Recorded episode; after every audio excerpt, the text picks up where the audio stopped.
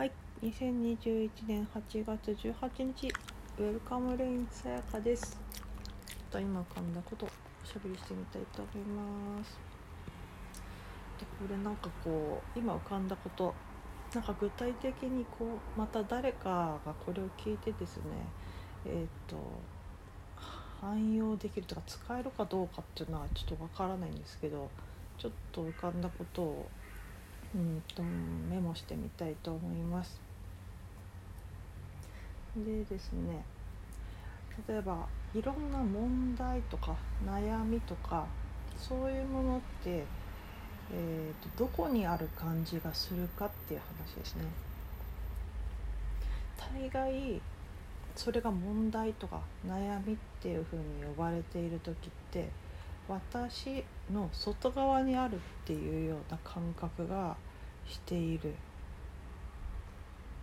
場合が多いんじゃないかなっていう気がするんですよね。でそこからちょっと話が飛んじゃう感じなんですけど先日そのショッピングモールの話をしたんですけどそのショッピングモールの例えですね例えで言うとショッピングモール私が歩いていったんですよね。っていうのをまた違う表現で言うとショッピングモールにいるっていう気づきがあるんですよね。ショッピングモールにいる風景とかショッピングモールにいる時の音とか感じ感覚っていう気づきがあるんですね。でプラスアルファっていうか全てが気づきなわけなんですけど私っていうこの感じ感覚ですねっていう気づきがあるんですね。でそのショッピングモールっていう気づきも私っていう気づきも同じ気づきなので感覚としてはショッピングモールっていうどこかではなくて私っていうそのショッピングモールっていう私っていうそのスペースを気づきを私っていう気づきが歩いてるっていう状態っていうのは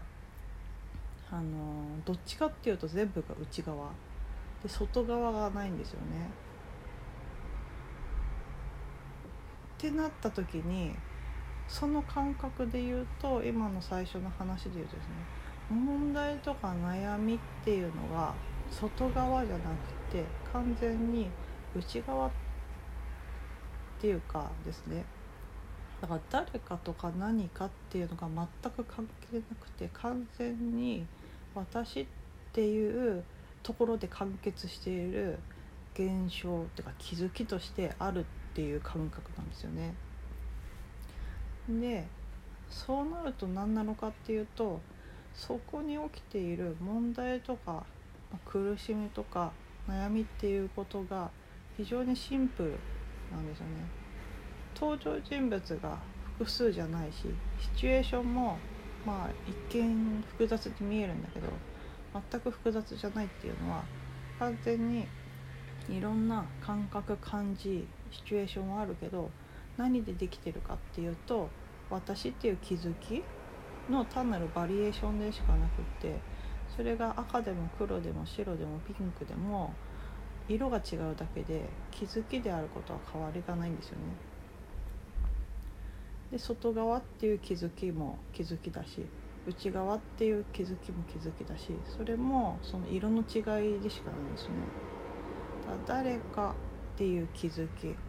誰かが私に何かをしたっていうような気づきがそこにあってでそのまた私っていう気づきがそれを体験してるみたいな感じ感覚が多分四季の世界の自分って体験なんですよね。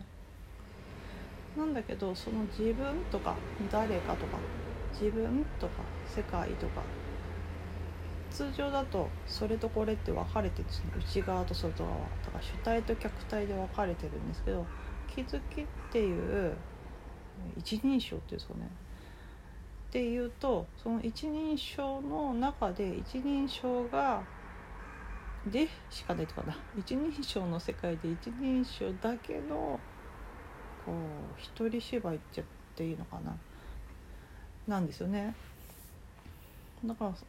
例えば一人称じゃなくて二人称とか三人称とかいろんな人が出てくるとまた世界っていう概念が出てくるとそれをどうにかしなくちゃいけないみたいな感じになってくるんですね。それってもうそのそのそれらをどうにかコントロールしなくちゃいけないとかどうにかしなくちゃいけないっていうことがもうなんか問題っていうか苦しみっていうか難問なんですよね。複雑ってことですね。だけど気づきっていう単体でしか起きてないっていうふうになると非常にシンプルなんですよね。誰かが何かをしたんじゃなくて誰かが何かをしたっていう気づきがあってそれを私っていう気づきが体験しているって完全に一人称ってなるとなんか非常にえー、と感じ感覚が変わってくるですね。あの重さがないっていうかなんかむずやっぱ単純に難しさがない複雑さがなくってあなんか複雑に見えてるようで誰かが何かをしているように見えてるけどこれ完全に誰かや何かの話じゃなくって完全に私っていう気づきで完結しているあれこれでしかないなってことなんですよね。でただそのことに気づくだけでなんか解決しちゃうというか解消しちゃうっていうかっていうんですかねだからその解決解消っていうことを違う言葉で言うとシンプルなんですよね複雑じゃないというか散らかってないっていうか一つというか一つであるっていうことって非常にシンプルなんですよね。それだけでこうすっきりしたりだそのすっきりしたりっていうのを解決したりとか解消したりっていうふうに言えるんだけどあとは問題がないっていうか片付いているですね。ってだけなんですよね。具体的にその何かをどうこうしなくても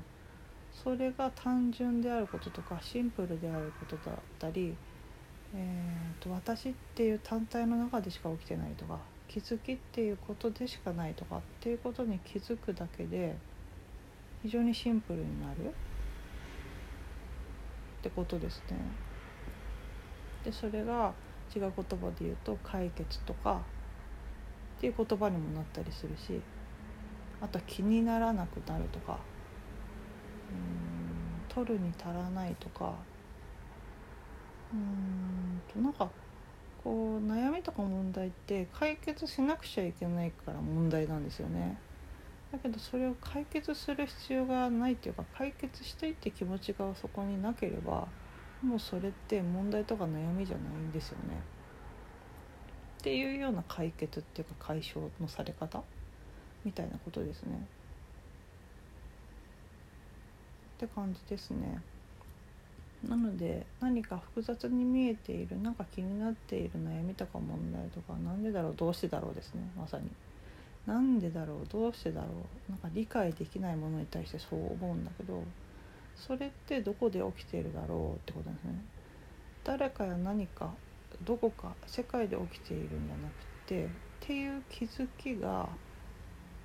起きているだけ。でそれどこで起きてるかっていうと私って気づき。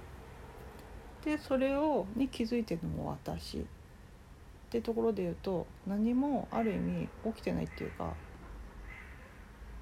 例えで言うとどこでも何も起きてなくて私っていうこの部屋の中でしか起きてないこと。のある意味妄想でしかないんですよね。でよくよくこの自分のいる部屋を見てみると何も起きてないんですよね。だけど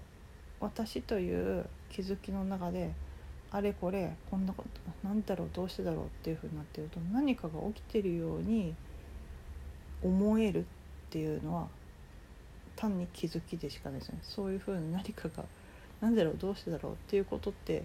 どこで起きてるかっていうと自分の思考だったり感情だったりでしか起きていなくって実際よくよく自分の部屋を見てみると何にも起きてないっていうか何の問題もないですよね。で何か問題があるように見えるところってどこって見てみると思考の中でしかなかったりその気づきでしかないんですよね。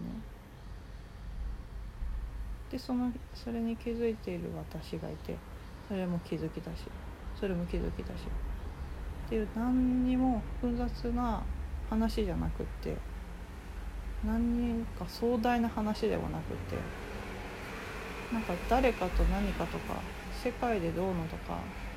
何かこう世界情勢とか日本の何かとかそういう何か複雑な話でも何でもなくって完全にそれって私っていう気づきの中でしか起きてないってこと？ですね。っていうそのシンプルさに気づくとですね。そのシンプルさに気づくだけ？っていうようなねそんな話ですかね。はいそんな具合で本日もおしゃべりさせていただきありがとうございました。ウェルカムレインさやかでした。